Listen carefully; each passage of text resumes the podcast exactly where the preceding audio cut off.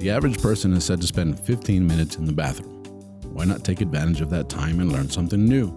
Presenting the 15 minute podcast on weird facts, crazy details, and funny particulars that you'll be able to enjoy while you're taking a sh. Well, on your free time. Welcome to This Shit with Sam Butler. Welcome to another episode of the Shit Podcast. Thank you for joining me. It's finally spring. Yeah, what does that mean? That means spring training. That means baseball. That means cookouts. That means hot dogs. It's finally getting warm. It's one of my favorite seasons of the year, and I love spring. And so, what does that remind you of? It reminds you of March Madness and spring training. Spring training has actually began for the baseball season. I actually have a friend shout out to my friend Phil who watches the podcast every single week. Um, spring training is here. So I thought I'm going to do an episode about baseball, weird facts. Not the weird facts that you might, I mean, not the regular facts that you might think of, like, oh, Babe Ruth or, or whatever. There's some stuff about Babe Ruth, but I want to talk about some stuff. And it's also March. So let's talk about baseball. What is the fastest recorded speed of a baseball?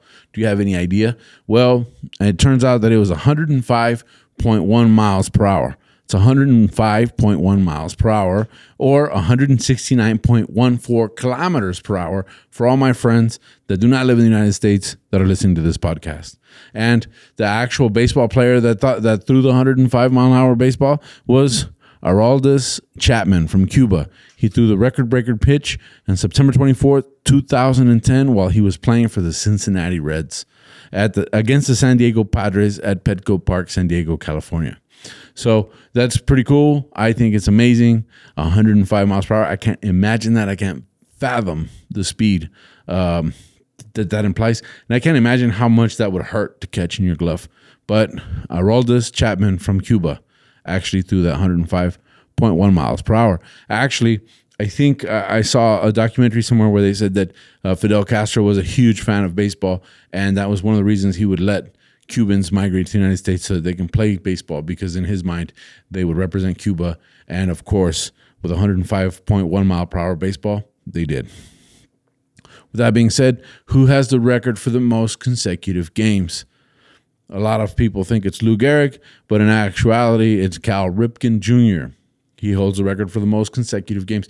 Actually, um, Cal Ripken holds another record. Is that he he's like part of the father son duo, the first father son duo in Major League Baseball.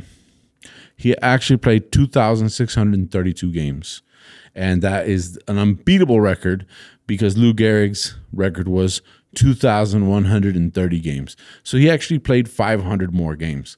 Now, if you think about that, if you were to play baseball every single day of your life, you're talking about eight years of your life, consecutive. I mean, that's Saturdays, Sundays, Mondays, consecutive, eight years of somebody's life dedicated to baseball. And that was Cal Ripken Jr. Now, we're going to talk about a baseball player named Joel Youngblood. He was the first and the only uh, baseball player, major league. It's, it's important to say major league baseball player to get two hits for two different teams on the same day. What? What are we talking about? He had two hits for two different teams on the same day. Sounds impossible. But Youngblood paid, um, uh, played for the Mets, and he had an afternoon game against the Cubs. Then he was traded to the Expos and had to play later on that night. He got hits on both games. So he's the first player in history and the only player so far to have two hits on the same day for two different teams. I thought that was an amazing fact. Um, of course, this is called the Shit Podcast. So welcome to the shit. These are shit facts. This is awesome. You can tell this to your friends when you're when you're sitting around the, uh, a campfire or you're sitting around uh, enjoying some burgers. This is stuff that you got to keep in mind something that I thought that was amazing, and I figured was like um, made total sense from an engineering standpoint. But during World War II, the United States Army uh, decided that the hand grenade should be the size and weight. Now, of course, hand grenades are shaped a little different, but it should be the size and weight of an uh, of a baseball, because any young American man could throw a baseball. And of course, we know that in 1942, that was probably true. Maybe not not today, because not everybody goes outside. Thanks technology, people like to sit inside. But in 1942, almost every dude could throw a baseball. So they decide let's make hand grenades that weigh and uh, the same as a baseball, and that is probably the safest bet. I think that's an engineering marvel, and I think that that's the shit. I'm talking about Bobby Richardson. He won the World Series MVP in 1960. He hit a .367 with 12 RBIs, but he played for the losing team. I think that's amazing to be the most valuable player and you're not even on the team that won that that won the game. And of course, that guy's name was Bobby Richardson. A lot of y'all are familiar with the famous bank robber, uh, John Dillinger. Well, he actually was a professional baseball player. He wasn't a major league baseball player, but he was a professional baseball player. He was a second baseman. And maybe he was frustrated, and that's why he decided to start robbing banks. They weren't paying enough in the major in the minor leagues. uh, speaking of minor leagues, uh, there's actually a minor league team that's named after the Isotopes, which is the team on The Simpsons. Yeah, that's right. The Simpsons cartoon has a team named the Isotopes. Well, Albuquerque, New Mexico decided that that would be a great name for their minor league team, and therefore uh, they named it uh, in a in honor of The Simpsons. And of course, my generation, a lot of you guys that are uh, older, didn't grow up watching The Simpsons. We grew up watching The Simpsons. I think the biggest deal with watching The Simpsons is that I grew up in the United States, so I watch The Simpsons in English. So when I'm in Mexico and there's Simpsons references, I don't catch them in Spanish because, uh, of course, of the dubbing and the translation. But The Simpsons are a big deal in almost everywhere. And so in Albuquerque, especially because Albuquerque decided that's a great name for a team. What are we going to call ourselves? The Isotopes. So I think that makes me an automatic fan of the Albuquerque Isotopes. Just knowing that they uh, named their team after the Simpsons. That's I think that's awesome. I mean, in El Paso, we're the Chihuahuas, right? We named it after our dog, but they named it after a cartoon. Awesome.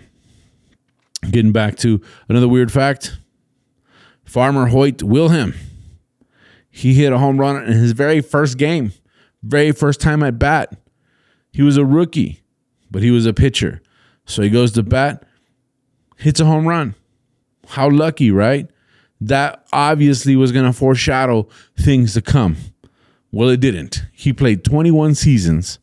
He had 493 plate appearances. Never again hit a home run. But he's a phenomenal pitcher and he made it to the Hall of Fame. That was Farmer Hoyt Wilhelm.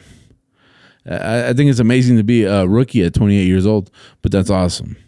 Uh, the pitcher Dock Ellis, uh, in June 12th, 1970, threw a, a no hitter, but he was under the influence of LSD, which is makes you wonder, right? Did this did this enhance it? I don't know what he was thinking, what was going on, but under the influence of LSD, and that, well, it was 1970. LSD was like like uh, drinking a beer today, you know. Uh, but he he admitted that he hit a no hitter while under the influence. Now I know that this particular fact, this next fact that I'm fixing to discuss, is of interest to my friend Phil Dieter because he's a Texas Rangers fan. And uh, during the Texas Rangers Baltimore Orioles game in 1978, George Doc Medic, or Medich, I don't know how you would pronounce it, he actually had been a medical student in the University of Pittsburgh before becoming a professional baseball player.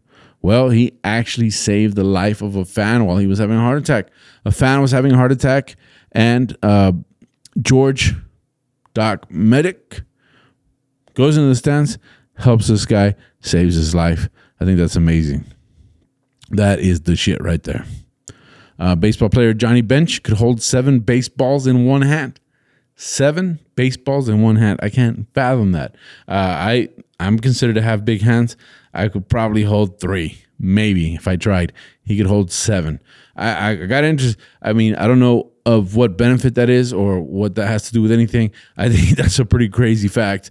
But uh, I, I started researching it, and it turns out that he had extra long fingers and they were really strong, which I think is crazy. But he did it. Johnny Bench, seven baseballs. Awesome. Now, um, let me see. Um, Bill James, Sunny Jim, according to Bill James, Sunny Jim Bottomley required a re- requested a cow from his fans when they wanted to give him a retirement present. They said, "Hey, what do you want for retirement? What can we do for you? How can we help you out?" This was um, Sunny Jim Bottomley, and he says, "Hey, uh, I'll take a cow." Right now, if you ask me what I want for retirement, and I say I'll take a cow, I'm probably talking about Texas Roadhouse, and I'm probably talking about a porterhouse steak. No, he was actually talking about a live cow. And what did the fans do? They obliged him. And they named the cow Fielder's Choice, and they took it to his farm. Different times, requested a cow. That's pretty pretty wise request, I guess. Yeah. Um, another weird fact that I that I found that I thought was like pretty crazy. Um, is uh, uh, in 1999, New York Mets manager Bobby Valentine was ejected from a game.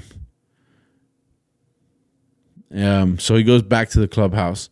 What he did, he didn't like being ejected from the game. So what he did is he went back into the clubhouse, put on his regular clothes and a fake mustache, goes back into the dugout after being ejected, and he stays there. He ends up getting a five thousand dollar fine for coming back to the game. This is a this is a fact that I don't know. I, I don't know. This was weird to me. This is like I think this is right in line with the shit podcast because uh, um, I don't know how true this is. If, if, you know that this is true or not true, let me know. You can send me messages on on my YouTube channel or my Instagram or my Facebook, and we'll look into it. But many many Major League Baseball players, including Moises Alou, George Posada, and Kerry Wood, have admitted that they pee on their own hands during the baseball season to toughen up their grip. So I don't know if this works or not, but I guess peeing on your hand makes your grip a lot stronger. I think that's pretty crazy. And of course, the last fact that I have for you guys tonight, uh, today, is pretty interesting. I mean, we are in the month of March, and this is this is the month where we recognize women, although women should be recognized every month. I want to make that clear. But this is Women's Month, the month of March. And I want to talk about Jackie Mitchell. She was a 17 year old female pitcher for a double A Chattanooga Lookouts. She played the New York Yankees in an exhibition game. I didn't even know this was a thing. I didn't know that there was exhibition games with uh, girls teams versus boys teams and and double A versus versus major league teams. But apparently there was in, in August 29th, 1913. Oh, that's her birthday. I got that mixed up. Um, I'm trying to find the actual date. She was 17 years old and she was playing an exhibition game against the New York Yankees. She actually strikes out Babe Ruth. You go, wow. She struck out the Bambino, a 17 year old girl, pitcher. Not only did she strike him out, she struck out Lou Gehrig immediately after, consecutively struck them both out. That's so amazing. Could you imagine the news at that time? A 17 year old girl strikes out these two major league, uh, iconic baseball players, and you would think her career is like going through the roof right now because she was able to, to, to do this. Who does this? Who can do this? Grown men can't do this. A 17 year old girl did this. Well, turns out it wasn't so good for her. A little bit about her. She was actually born in, like I said, May 29th, 1913, in Chattanooga, Tennessee. And um, uh, when she learned how to walk, her father took her straight to the baseball diamond and taught her the basics of the game. So this is somebody that at 17 years old was a, had 17 years of fandom, loved baseball, takes to the game. Turns out Hall of Famer Dazzy Vance was her next door neighbor. He teaches her how, how to pitch and he teaches her the drop ball, which apparently was something pretty cool, is how the ball breaks. She learns this pitch, becomes a pitcher, strikes these two guys out, these two legends out, and she she attracts a lot of attention.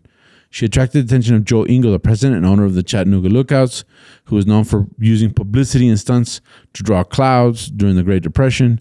Seeing Mitchell as an opportunity to draw attention to the Lookouts, he signed her to the team in March 25th, 1931.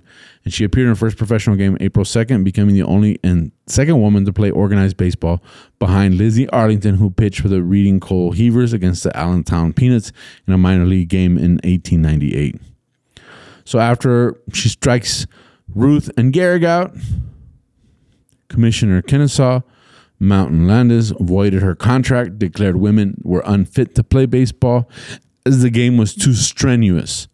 However, Mitchell continued to play professionally, barnstorming with the House of David, a men's team famous for their very long beards. While traveling with the House of David team, she would sometimes wear a fake beard for publicity. She retired in 1937 at the age of 23 after becoming furious since her story about playing baseball was being used as a sideshow. She was asked to pitch while riding a donkey.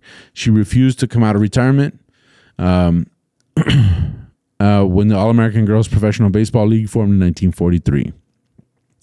Uh, Major League Baseball formally banned the signing of women to contracts in June 21st, 1952.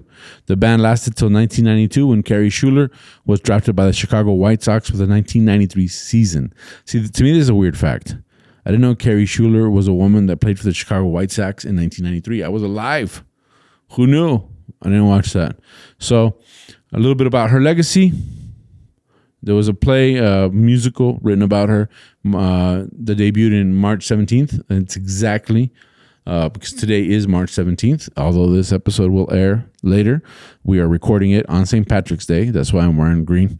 And it debuted March 17th, 2017 at Skyline Theater Company in Bergen County, New Jersey.